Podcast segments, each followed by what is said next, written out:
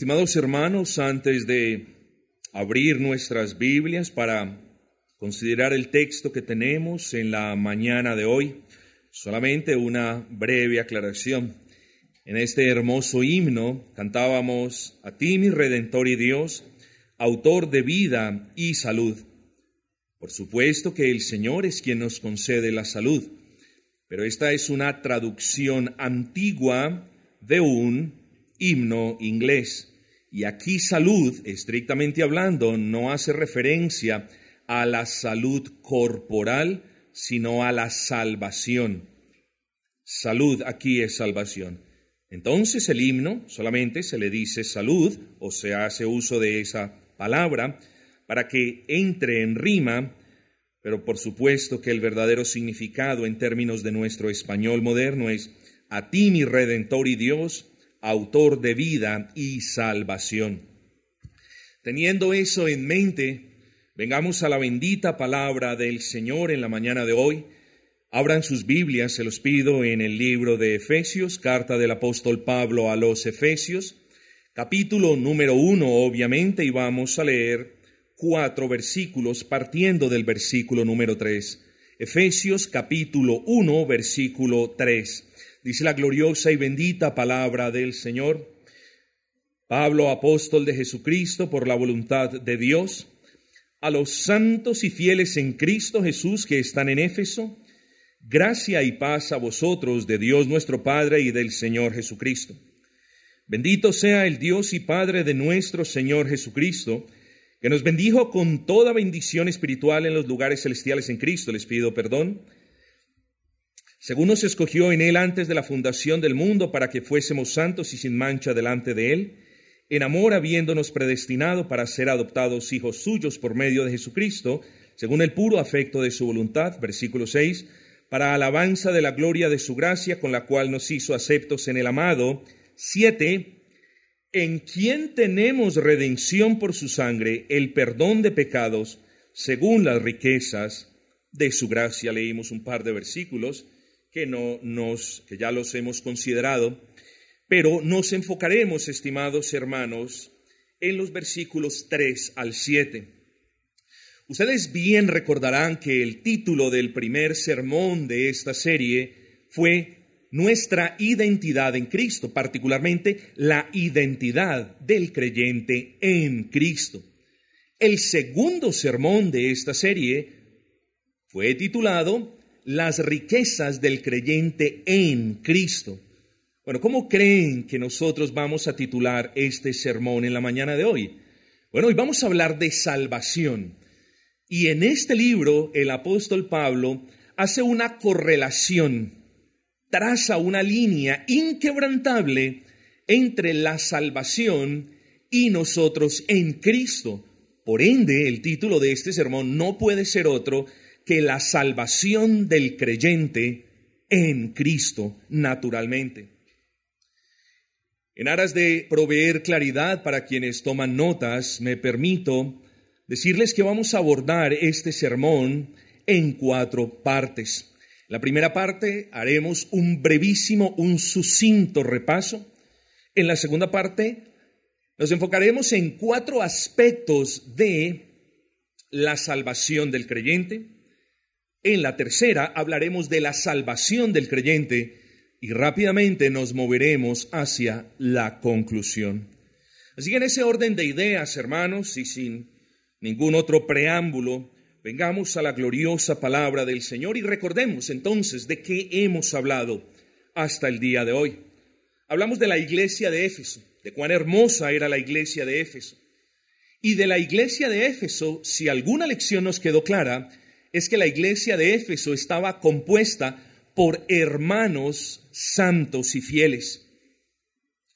Pero en una iglesia compuesta por hermanos santos y fieles, también hay dificultades. Y esta iglesia sufrió una dificultad muy, muy grande. ¿Cuál fue? Que esos hermanos santos y fieles seguramente descuidaron los medios de gracia y por haber descuidado los medios de gracia, mis amados, su corazón se enfrió. Ellos sufrieron de, ese gran mal que daña iglesias y que frena el avance del reino de nuestro, de nuestro Señor, a saber, el enfriamiento espiritual. Hablamos de la identidad del creyente en Cristo. En el sermón número dos nos enfocamos en las riquezas que son del creyente en virtud de su unión a Cristo. Hablamos de las riquezas del creyente en Cristo. Hablamos de que las bendiciones son parte de esas riquezas. Hicimos referencia directa al carácter abundante de las bendiciones que todos los creyentes tenemos en virtud de nuestra unión a Cristo. Unión que nunca pudo consumarse a menos que Dios el Padre nos hubiese dado lo que se necesita para venir a Cristo, creer en Cristo y unirnos a Cristo. Y hablo de la fe. Así que hermanos, esas bendiciones fueron no pocas, no muchas, no la mayoría, sino fueron todas las bendiciones. Y no se le olvide que toda posible bendición con la que Dios Padre lo pueda bendecir a usted como creyente, usted como creyente la tiene en virtud de su unión a Cristo. Dijimos, hermanos, que debemos ser más agradecidos con esas hermosas e incontables bendiciones. Y precisamente, hermanos, ya habiendo, un, habiendo hecho un sucinto repaso de lo que hablamos en nuestros dos primeros sermones, vamos a enfocarnos en la salvación suya como creyente y vamos a mirar, y me perdonan, tenemos que mirar la salvación suya como creyente como una bendición. Esto es importante decirlo porque a menudo, y lo dije la semana pasada, nos enfocamos tanto en las cosas materiales que solamente creemos que las bendiciones son materiales. Ah, qué bendición, dice un hermano, me resultó este trabajo. Ah, qué bendición, dice una hermana, recibí una ofrenda de la iglesia porque estoy necesitada. Ah, qué bendición que el vecino me pudo prestar eso que necesitaba. Entonces, correlacionamos de manera equivocada siempre esas cuestiones con bendiciones y lo peor es que va en detrimento del verdadero significado de bendición. Bendición, lo dijimos, es un regalo que Dios nos hace para prosperar nuestras vidas. Hermano, y con eso en mente yo le hago una pregunta. ¿Cuál es el regalo más grande que Dios le ha hecho a usted? Yo siempre lo digo. Después de la salvación,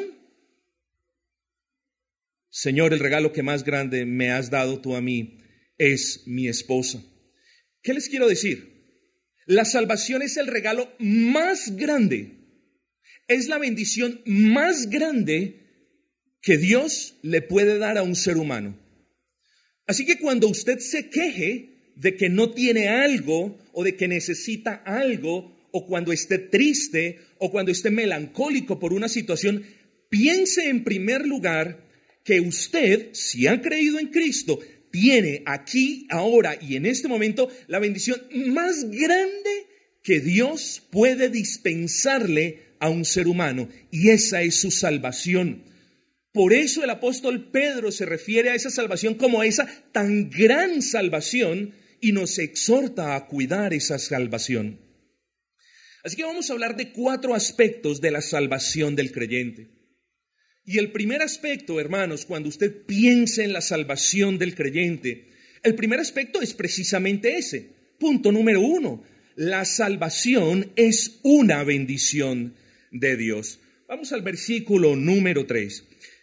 Bendito sea el Dios y Padre de nuestro Señor Jesucristo, que nos bendijo con toda bendición espiritual en los lugares celestiales en Cristo.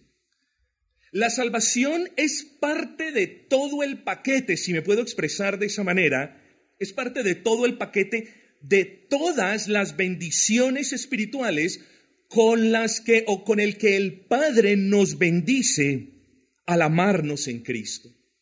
La salvación del alma del creyente no es la única bendición.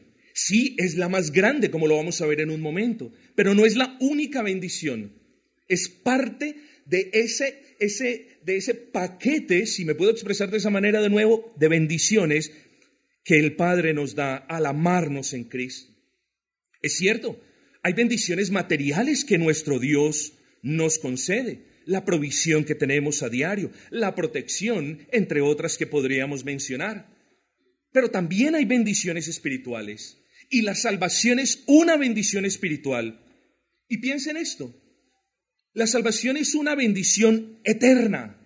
Lo dijimos, no nacimos siendo salvos, pero podemos, si sabemos definir, podemos decir que la salvación es una bendición eterna, porque Dios nos escogió desde antes de la fundación del universo para que fuésemos salvos. Por tanto, lo dijimos la semana pasada, es como si las bendiciones de Dios estuviesen siempre detrás de nosotros y estuviesen siendo aplicadas por el Espíritu Santo a medida que nosotros vamos viviendo. En ese orden de ideas, hermanos, Dios promulgó el decreto y Dios nos eligió desde antes de la fundación del universo. Así que cuando pensemos en la salvación, no pensemos como, ah, es que yo fui salvo el 15 de abril del año 2015, eh, tal y tal día, a tales horas, bajo estas circunstancias. Pensemos, hermanos, que si fuimos salvos en ese día, lo fuimos porque desde antes de la fundación del universo, el Señor nos bendijo con esa bendición. Así que es una bendición eterna en ese orden de ideas. Y es una bendición gratuita. A usted no le costó absolutamente nada la bendición que usted tiene ahora. ¿O cuánto pagó usted por ser salvo? ¿O qué le tocó dar a usted por ser salvo? ¿O qué le tocó hacer? ¿Qué penitencia? ¿Qué rito? ¿Qué ofrenda le tocó dar a usted? Oh, no, hermanos, en la verdadera religión, en la religión inspirada por Dios, la salvación no cuesta nada. No cuesta ni dinero, ni cumplimiento de ofrendas, ni de promesas, ni absolutamente nada. Así que no solamente es una bendición eterna en cierto sentido, sino que es una bendición totalmente gratuita.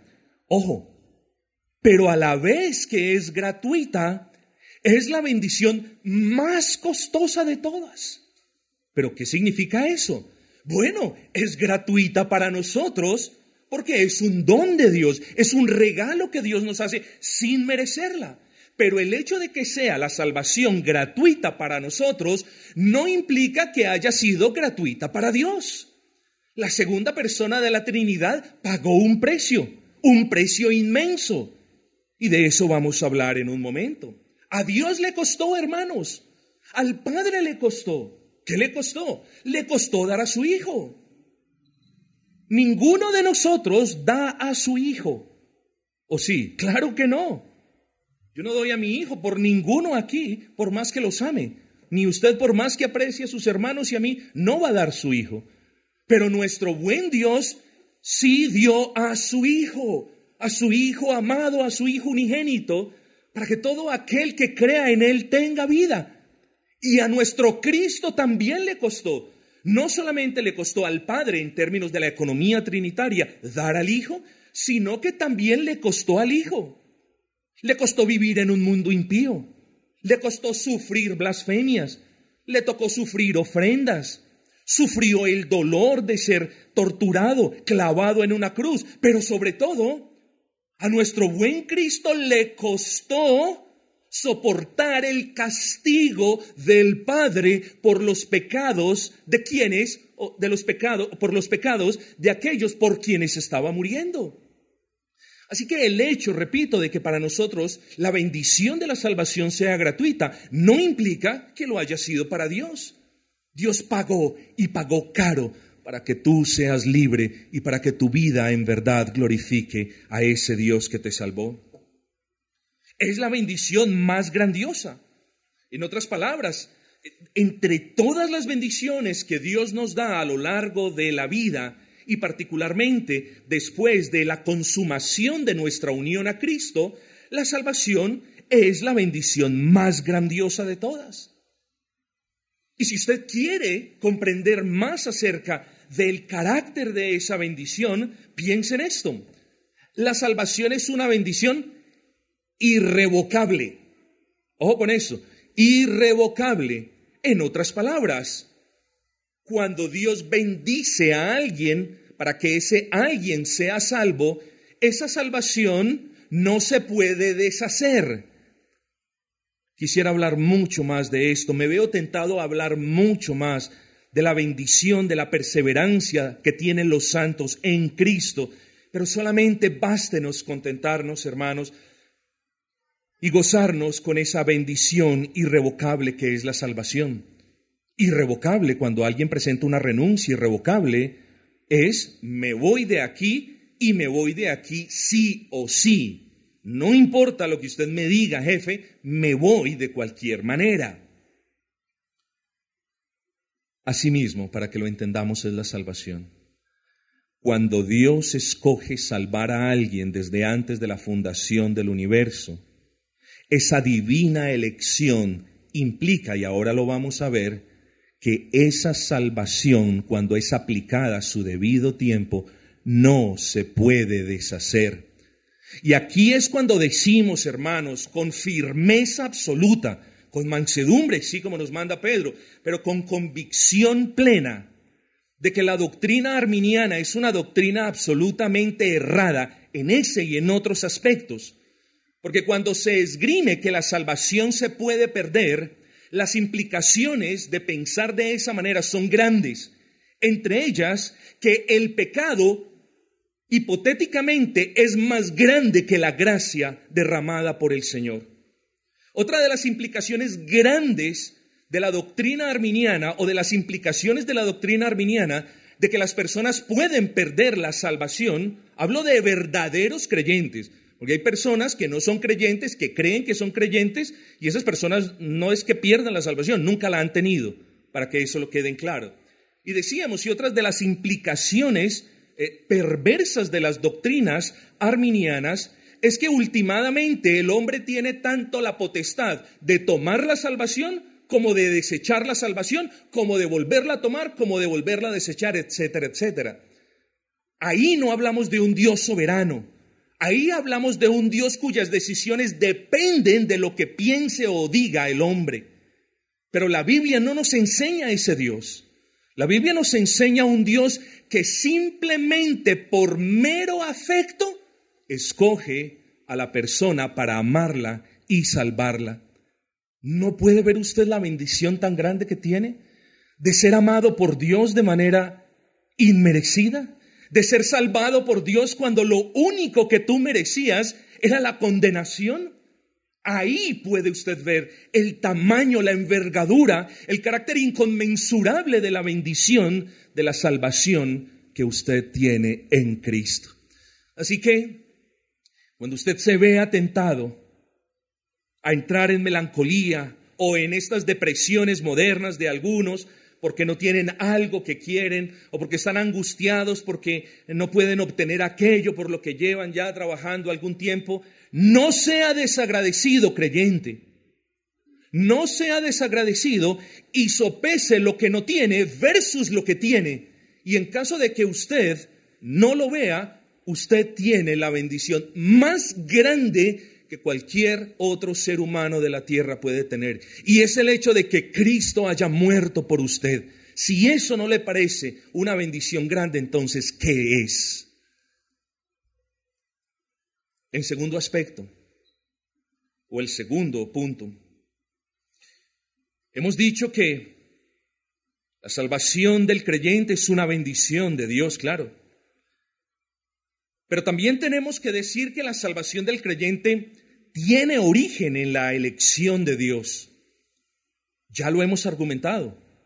No nos vamos a detener en este punto mucho tiempo, pero no podemos, ninguno de nosotros, no podemos considerar nuestra salvación aparte de la obra de Dios en la eternidad pasada, esto es, aparte de la elección de Dios. No podemos considerar nuestra salvación presente aparte de la elección de Dios en la eternidad pasada. Y cuidado con esto, porque la elección de Dios en la eternidad pasada no obedece, como lo dicen nuestros queridos amigos arminianos, no obedece la elección a algo que Dios vio que el hombre habría de hacer para recibir la salvación.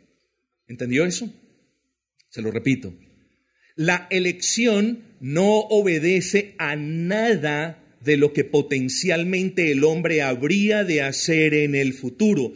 La, elección obedece a un acto soberano de Dios. Así que hermanos, la bendición de la salvación es algo que en su estado natural el hombre no quiere ni puede escoger. No se le olvide esto. palabras un poquito más teológicas, a menos de que Dios regenere el corazón de un ser humano, ese ser humano jamás quiere venir a Cristo a ser salvo, mucho menos puede. Así que cuando piense en su salvación, piense también en la elección. Cuando hablamos de salvación y nos preguntamos de dónde viene la salvación, tenemos que de inmediato mirar hacia la elección de Dios, porque para que lo vea de esta manera, la elección de Dios es la fuente de donde proviene su salvación, una elección en amor. Y mire la elección de Dios, estimado hermano, como Dios escogiendo por usted. ¿Cuántas veces nosotros escogemos algo y eso no sale tan bueno y decimos, ah, quizás estamos en un restaurante y decimos, ah, debí haber escogido lo que me recomendaste, amor? ¿Cuántas veces no compramos algo y no nos sale tan bueno y decimos, ah, debí haber escogido lo que el hermano me recomendó? Bueno, la elección de Dios para su salvación es Dios escogiendo por usted. ¿No le parece eso muy bueno y muy hermoso? Que Dios escoja por usted. Porque si Dios lo deja usted en sus capacidades naturales, usted escoge todo en la vida menos venir al Señor y menos pedir salvación. Así que, hermanos, cuando piense en la salvación que usted tiene en Cristo, mírelo desde la perspectiva de la elección, Dios escogiendo por usted. Pero no se le olvide que también la elección es Dios escogiendo sin usted. ¿Eh? No solamente Dios escogiendo por usted, sino Dios escogiendo sin usted. Ah, hermanos. Trabajaba yo en Londres y eh, teníamos un equipo donde se tomaban, pese a que el equipo era bastante pequeño, en el equipo se tomaban decisiones trascendentales para una multinacional. No tengo tiempo de expandir pues los detalles, pero me molestaba que el equipo se reuniera sin que tomaran en cuenta mi perspectiva como autoridad en cierta materia. Me molestaba que las decisiones se tomaran sin, sin tener en cuenta lo que yo creía, lo que yo sabía. ¿A usted también le molesta? ¿A usted le molesta que su grupo de trabajo tome decisiones sin que usted sea consultado. A usted le molesta que sus hijos tomen decisiones sin que usted sea consultado. Nos molesta que nos dejen por fuera. Nos da rabia. Bueno, espero que no, pero nos molesta que nos dejen por fuera. Pero, ¿cómo Dios razona con una persona que ama lo malo? Cómo Dios trae a esa persona y le dice, eh, pues bueno, yo quiero que usted y yo entremos a un consenso de lo que es mejor para su vida. Yo quiero la salvación, pero usted quiere el mundo. ¿Cómo es lo que vamos a hacer? Así no trabaja Dios, mis hermanos. Cuando Dios escoge, lo hace de una manera soberana y esto es sin usted. Pero también la elección es Dios escogiendo para usted. Escogiendo lo mejor para usted, estimado hermano. Yo creo que esto es hermoso. Y las personas no deberían tener problema con la elección cuando saben que Dios escoge por nosotros, por lo tanto va a escoger lo mejor para nosotros. Y no deberíamos tener problemas con la elección, porque cuando entendemos que Dios escoge sin nosotros, Él lo hace porque nosotros no estamos aptos en nuestro estado natural para escoger lo bueno. Así que deberíamos gozarnos, hermanos, porque la bendición de su salvación brota de la fuente de la elección. Así que esa es una doctrina que a lo largo de estos años hemos tratado de manera abundante en gracia redentora. Tercer punto. La salvación del creyente, estimados hermanos. La salvación del creyente. Ojo, si es una verdadera salvación, cumple los propósitos de Dios. Ese es el tercer aspecto. La salvación cumple los propósitos de Dios. Miren lo que dice la segunda parte del versículo 4. Según nos escogió en él antes de la fundación del mundo, para que fuésemos santos y sin manchas delante de él. Repito, la salvación del creyente cumple los propósitos. Versículo 6. Para alabanza de la gloria de su gracia. Entonces, estimados hermanos, versículo 12, a fin de que seamos para alabanza de su gloria. Entonces, mis amados, ¿qué es lo que quiero que usted entienda? Lo que a menudo les, les recuerdo. Piensen esto. Y por favor escúcheme que si me toca repetir esto todos los días hasta el fin de mis días, lo haré. Pero qué bueno que hoy el Espíritu Santo obrara entre nosotros, en nosotros, y nos hiciera de una buena vez por todas comprender esta verdad básica. ¿Y a qué verdad me refiero? A lo que siempre hemos argumentado. Dios no ha salvado a nadie para que esa persona viva de manera desordenada. Se lo repito, Dios no ha salvado a nadie, Dios no lo ha salvado a usted para que usted viva de manera desordenada para que usted no se congregue, para que usted no sirva, para que usted esté apartado de la iglesia local, para que usted desobedezca la ley del Señor. Si usted es una de las personas que no se congregan, que no sirven, que están apartados de la iglesia local y que persisten en desobedecer la ley del Señor, créame que Dios no lo salvó a usted para que usted esté haciendo precisamente eso que está haciendo. Ojo que son palabras fuertes y de gran envergadura. Pero a la luz del contexto de la carta de Pablo a los Efesios, nosotros podemos concluir que si el apóstol dice para que fuésemos santos y sin mancha delante de él, y si el apóstol dice para que nuestras vidas fueran para alabanza de la gloria de su gracia, entonces, si no vivimos así, la pregunta que nos debemos hacer es si somos en realidad salvos. No se apegue a la doctrina de la perseverancia de los santos, si usted no está andando de manera santa. La doctrina de la perseverancia de los santos es para los santos, no para los mundanos. Eso debe quedarnos en claro. Hay personas que piensan en su supuesta salvación, pero nunca se preguntan, bueno, si Dios en verdad me salvó, ¿por qué estoy viviendo en pecado? ¿Por qué estoy amando el pecado? ¿Por qué permanezco en esta rebeldía? ¿Por qué permanezco en esta desobediencia? Mucho cuidado porque no podemos decir que los cristianos ¿eh? nunca pecamos o nunca nos, nos rebelamos o nunca desobedecemos. Eso no podemos decir. Lo que nosotros decimos es que si en verdad somos salvos, lo somos, sí por la gracia de Dios, pero lo somos para la gloria de Dios, hermanos. Así que cuando nosotros hablamos de salvación, cuando usted piense en su salvación, piense en términos de cómo estoy viviendo yo para Cristo. ¿Estoy viviendo para la alabanza de la gloria de su gracia? ¿O estoy viviendo para deshonra de Cristo? Hágase la pregunta. Eso le va a ayudar a determinar quién es usted, si usted está en Cristo o si usted no está en Cristo. Mucho cuidado. Se lo digo con amor, pero con la mayor firmeza que el Señor me pueda conceder ahora. Mucho cuidado, porque yo no estoy aquí para desanimarlo. Estoy aquí para que usted, si el Señor obra en su corazón, abra los ojos y mire cuánto de su profesión de fe usted puede ver en una vida para la alabanza de la gloria, de la gracia de Dios.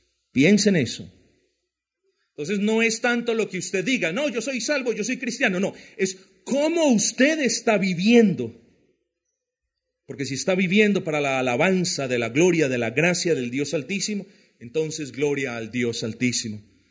Pero este es momento, hermano, de que usted se detenga y se pregunte si en realidad la gracia de Dios está en usted y si sus obras, sus palabras y pensamientos son testimonio de la eficacia de esa gracia de Dios. La gracia de Dios siempre, escuche, siempre es eficaz. Y no podemos decir, no podemos decir que yo tengo la gracia de Dios y la eficacia no se ve proyectada en palabras que glorifiquen al Señor y en obras que sean para la gloria del Dios vivo.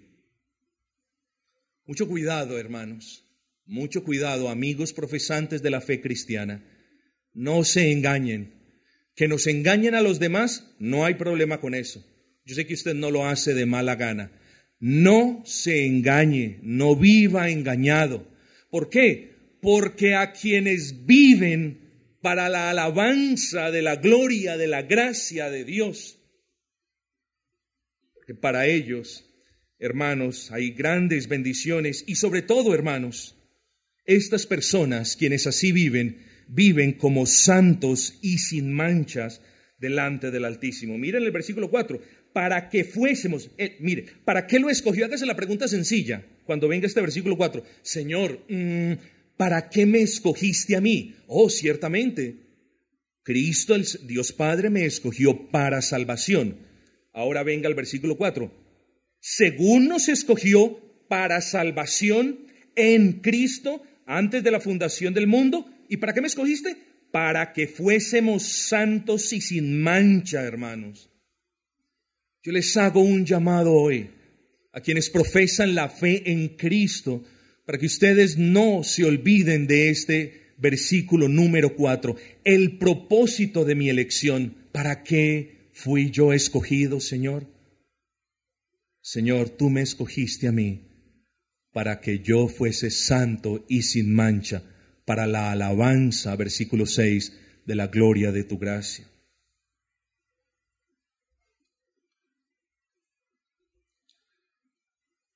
Cuando hablamos, brevemente me voy moviendo ya hacia el final, cuando hablamos de la alabanza, de la gloria de su gracia, esta es una, esta es una típica expresión paulina y, vemos eh, alabanza, vemos gloria, vemos gracia, y venimos a una frase tan rica en contenido y pasamos derecho porque ah, nos, nos parece maravilloso alabanza y gloria y gracia, pero no comprendemos la frase como tal. ¿Qué significa esta frase de vivir para la alabanza de la gloria de su gracia?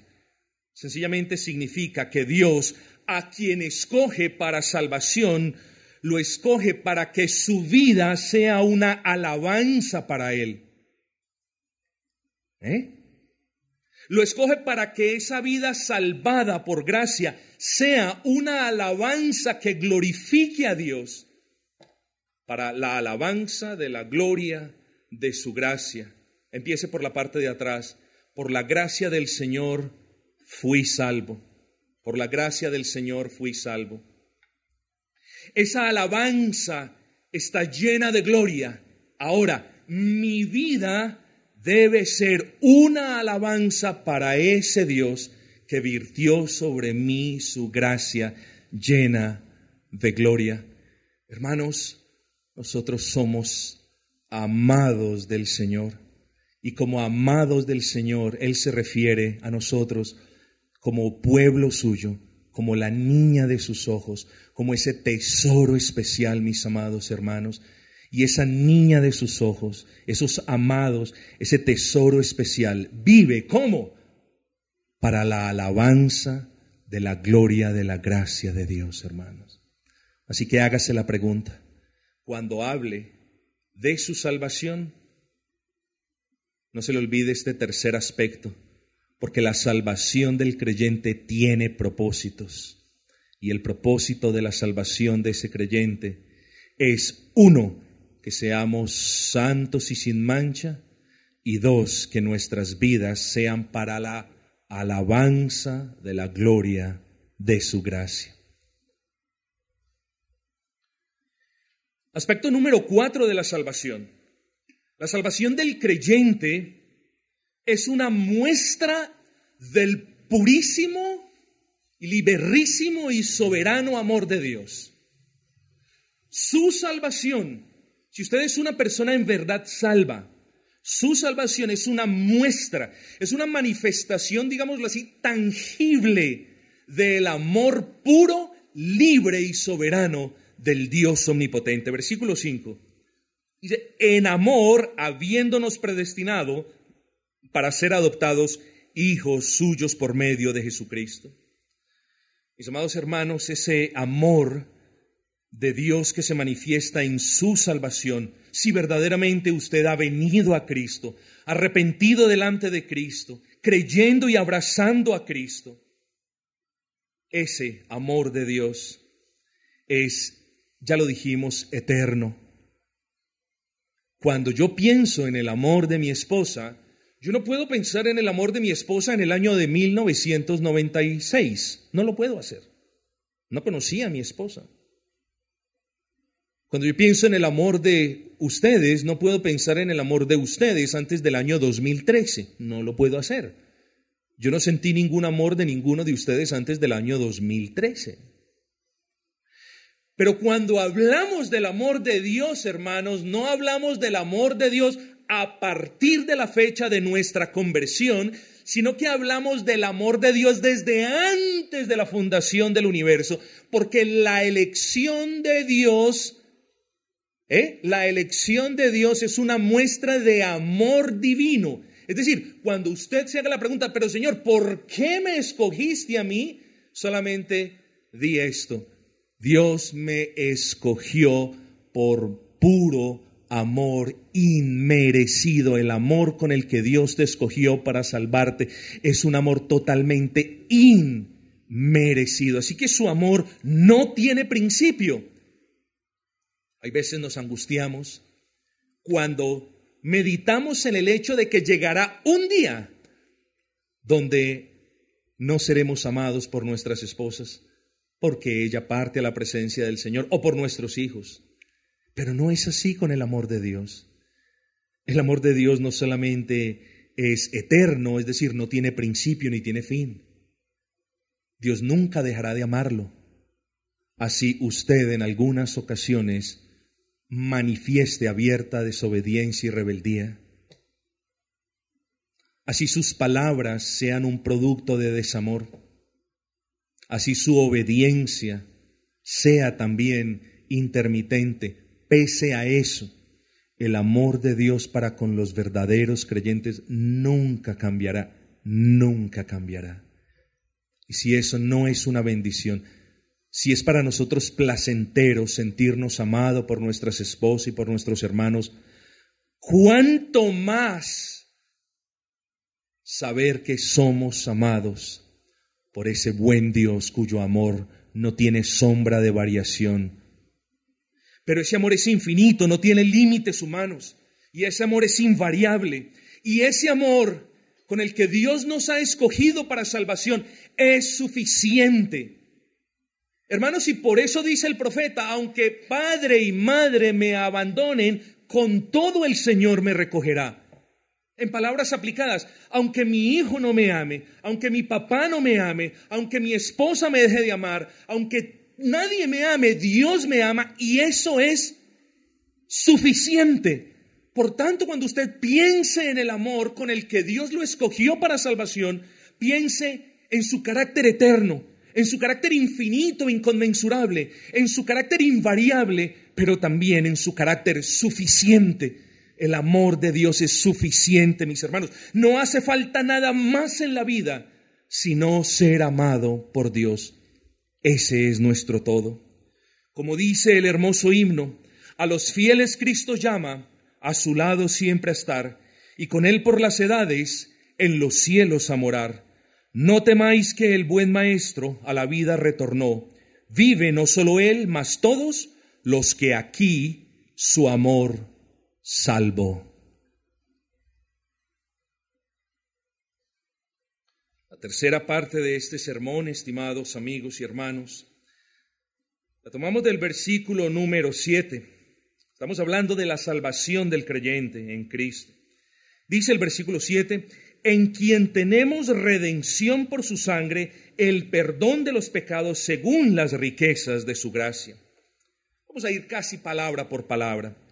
¿En quién? ¿De quién me está hablando? En Cristo, ¿cierto? Así que cuando usted piense en su salvación, esa salvación solo puede ser considerada en virtud de la existencia de una unión a Cristo. Y Primera de Corintios es muy clara y diáfana diciéndonos que es la fe nuestra en Cristo las que nos la que nos trae a Cristo. Digo, fe nuestra, es decir, la fe que Dios nos da. Así que su salvación solo puede ser considerada en Cristo. Y voy de manera rápida. No en Cristo y en la Virgen. Como si la Virgen fuera una corredentora, tal y como lo creen los amigos católicos romanos. No, es solo en Cristo. No en Cristo y en las obras que usted pueda hacer, como los creen también los amigos católicos romanos y muchas otras sectas y falsas religiones. Es solo en Cristo. Ojo con esto, no en Cristo y en la religión. No en Cristo y en la religión. La salvación suya, estimado hermano, la tiene en virtud de esa unión a Cristo, unión propiciada por el Señor. Así que solo en Cristo tenemos redención, dice el versículo. Solo en Cristo. Si usted tiene a Cristo, pero en su corazón hay allí un campito para un santo, no puede ser salvo.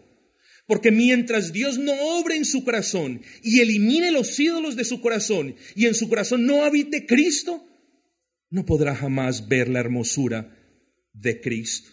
Así que la salvación del creyente la tenemos en Cristo. Solo en Él tenemos la redención.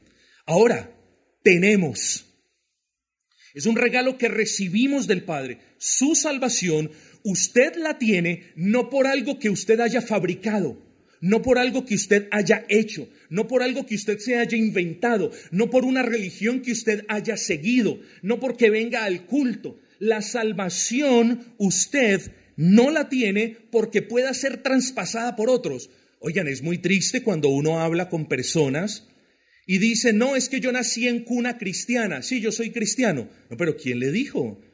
¿Quién le dijo que la salvación es traspasada por ósmosis o a la distancia? ¿O quién le dijo que usted tiene derecho a la salvación porque sus padres buscaron del Señor, encontraron al Señor y vinieron al Señor? No. Cuando usted piensa en su salvación, entonces recuerde, punto número uno, no es algo que yo pueda hacer, no es algo que yo pueda comprar. Tercero, no es algo que yo pueda heredar como lo acabamos de afirmar. No es algo que la religión le pueda dar. El que es salvo, escuche esto, es salvo porque tiene, no porque hace. Es salvo porque recibe, no porque da. Es salvo porque Dios obra, no porque usted obra. Así que el versículo 7 nos dice, ¿en quién tenemos redención por su sangre. Es decir, en Cristo nosotros recibimos. Hasta ahí vamos bien. En Cristo nosotros recibimos. No podemos decir en Cristo fabricamos o en Cristo heredamos. No, en Cristo recibimos por gracia. ¿Y qué recibimos? Ojo con esto, redención. La salvación del creyente solo, escucha esto, solo se pudo lograr por medio de un pago. De la misma manera como usted solamente puede obtener cosas habiendo pagado previamente por ellas, así la salvación usted la tuvo, pero no porque usted pagó por ella, sino porque hubo un pago. ¿eh? Así que cuando usted escuche la palabra salvación, usted piense, yo soy una persona salva, piense en redención, ¿ok? Pero ¿qué es redención? Redención es un pago que se hace para la liberación. Abro paréntesis clarificatorio. Cuando la escritura habla de redención, se hace o hace principalmente alusión al pago que se hace para rescatar un esclavo. Tenga eso en mente. Con eso en mente, entonces, cuando usted piense en la salvación, piense en la redención y cuando piense en la redención, siempre piense en un pago hecho. Por tanto, cuando usted diga soy salvo, lo que usted efectivamente está diciendo es que hubo un pago que lo rescató a usted de su, de su vana manera de vivir. ¿Sí me entendió? Cuando usted piensa en la salvación, no piensa en un acto místico como frón, ya soy salvo, no. Piensa en que hubo un pago, alguien hizo un pago para rescatarlo a usted de su mala manera de vivir. Siempre piensa en eso. El demonio lo tenía en cadenas de esclavitud, en cadenas de pecado, en cadenas de amargura. Y luego un pago fue hecho para ese rescate. ¿Eh? Cuando nosotros vemos qué hacíamos en nuestras vidas, ¿qué vemos? Yo veo a un César con cadenas de este tipo y lo veo con cadenas del otro tipo y lo veo no solamente, yo, yo, no lo veo queriendo liberarme de esas cadenas, como dice un querido hermano del tabernáculo, lo veo besando esas cadenas, así me veo yo antes de ser salvo y así estaban ustedes besando las cadenas de su esclavitud. Por lo tanto, cuando hablamos de la salvación del creyente, hablamos de un pago. Ojo con esto. Pero no es que el pago haya sido pagado por Cristo a Satanás. El pago fue hecho por Cristo, por el Hijo, y dado al Padre. Y cuando el Padre recibe el pago, entonces se da la orden de que las cadenas se rompan, de que las ataduras se disuelvan y de que ahora nosotros nos levantemos para vivir para la alabanza y la gloria del Señor Jesucristo. Hablar de salvación es hablar de un pago muy elevado hecho por el Hijo para satisfacer la justicia del Padre. Pero ¿cuál fue ese pago? Vamos con, vamos con despacio en el versículo 7. En Cristo tenemos, recibimos los beneficios de esa redención. Hemos examinado palabra por palabra. Dice, por su sangre. Ese fue el pago. El pago no fue dinero.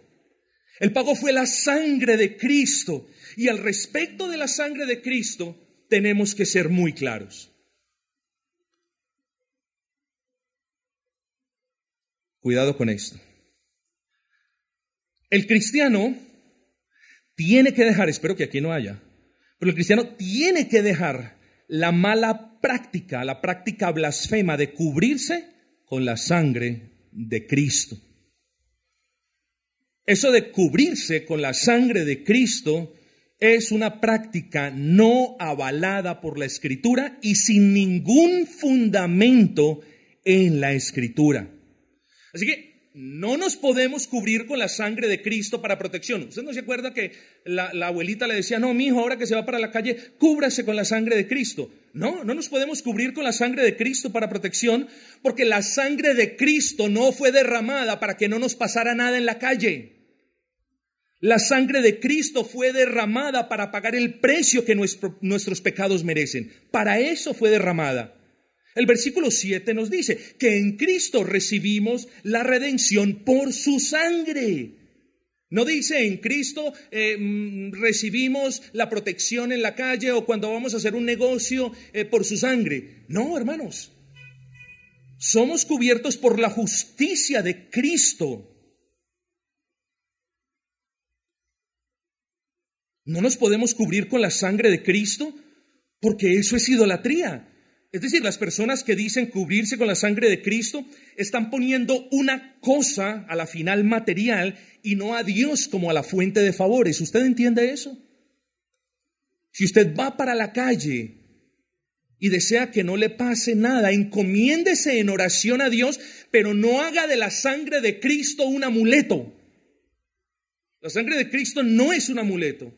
La sangre de Cristo fue el precio que nuestro Señor pagó para que tú y yo lo pudiésemos llamar Señor y así vivir vidas santas y agradables a Dios. El cristiano no se cubre con la sangre de Cristo. Entonces, para protección es llamado a orar. El cristiano tiene que dejar de usar la expresión, ya la ha usado lo suficiente y solamente eh, eh, en aras de, de aclarar el punto, el cristiano debe dejar de mencionar eso de la sangre de Cristo. ¿Por qué? Porque es una clara violación al tercer mandamiento que nos dice, no mentemos, mencionemos el nombre del Señor en vano. Así que tenga cuidado usted con esa expresión. Es muy importante, por el contrario, comprender bíblicamente el asunto de la sangre derramada. Y hermanos, quisiera poderme expandir, pero no, no puedo ya. Digo, nos tenemos que remontar al Antiguo Testamento para ver en el Antiguo Testamento la cantidad del sistema, la riqueza del sistema de las ofrendas en el Antiguo Testamento. Entre las muchas ofrendas del Antiguo Testamento que nosotros podemos apreciar, vemos una en particular que es la ofrenda por el perdón de pecados. Lo leímos ahora en Hebreos. Esta ofrenda demandaba que la sangre de un animal sin defecto en Levíticos número 4 nos habla de una ternera o de un becerro y en Levíticos 15 nos habla de un cordero sin mancha. Esto es, hermanos, esto demanda, o más bien el sistema ceremonial demandaba, demandaba que la sangre de un animal sin mancha fuese derramada para perdón de pecados. Y por eso Hebreos 9:22 nos dice, sin el derramamiento de sangre no hay remisión. ¿Usted sabe qué es remisión? Es perdón, cancelación de cuentas. Sin el pago que el padre, que el hijo le hizo al padre, es decir, sin el derramamiento de la sangre del hijo, no hay remisión de pecados para nadie. Por tanto, mis amados hermanos, tengamos esa sangre del Señor Jesucristo como la ofrenda que Dios demanda para poder perdonar nuestros pecados. La sangre de Cristo no es el amuleto para protección.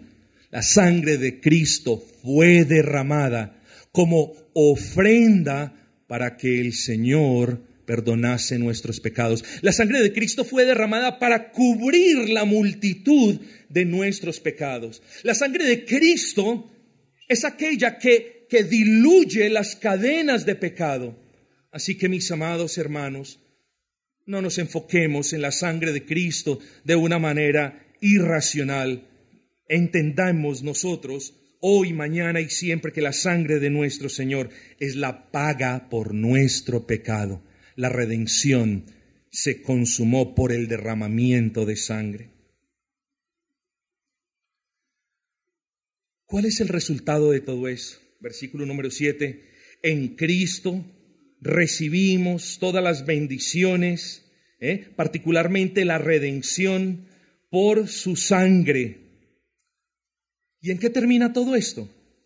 El perdón de pecados. Eso es una coma explicatoria. En quien tenemos redención por su sangre, el perdón de pecados según las riquezas de su gracia. Ese es el resultado. Dios le concedió perdón de pecados gracias al derramamiento de esa sangre. Unos dicen, soy salvo por la gracia de Dios, y eso está bien. Qué bueno que aprendiésemos algo hoy. El apóstol Pablo nos enseña que fuimos perdonados según las riquezas de su gracia. Y eso es lo que les digo yo a ustedes. Nosotros, hoy los que verdaderamente hemos creído en Cristo, podemos decir, somos salvos según las riquezas de la gracia de Dios. Para los que no son salvos, no se imaginen la salvación. No digan qué se sentirá, busquen la salvación. Porque está escrito que todo el que pide recibe, el que busca encuentra y el que golpea la puerta le será abierto. El que no es salvo no fabrique, no intente fabricar la salvación, pida la salvación, que Dios se la concederá conforme la busque con todo su corazón. El que es salvo, no descuide esa salvación tan grande, como nos dice Hebreos capítulo 2, versículo 3. No la descuide. Porque el cristiano que descuida su salvación, ultimadamente no es un cristiano. ¿Sí entendió eso? El cristiano que descuida su salvación y que pasan los días, los meses y los años, no importándole nada a su salvación, muy probablemente no es cristiano. Los cristianos cuidamos nuestra salvación. Si usted cuida un regalo que alguien le hace y que valora, ¿cuánto más usted no cuidará la salvación, que es la bendición más grande que usted podrá jamás recibir de Dios? Si usted es cristiano, agradezca, por el amor con el que fue elegido, por el amor con el que fue redimido y por el amor con el que hoy es sostenido por Dios para su gloria. Y si usted es cristiano, finalmente, no se le olvide los propósitos de la salvación, pues quien en verdad es salvado por Dios siempre está pensando vivir para la alabanza de la gloria, de la gracia de ese Dios que lo salvó.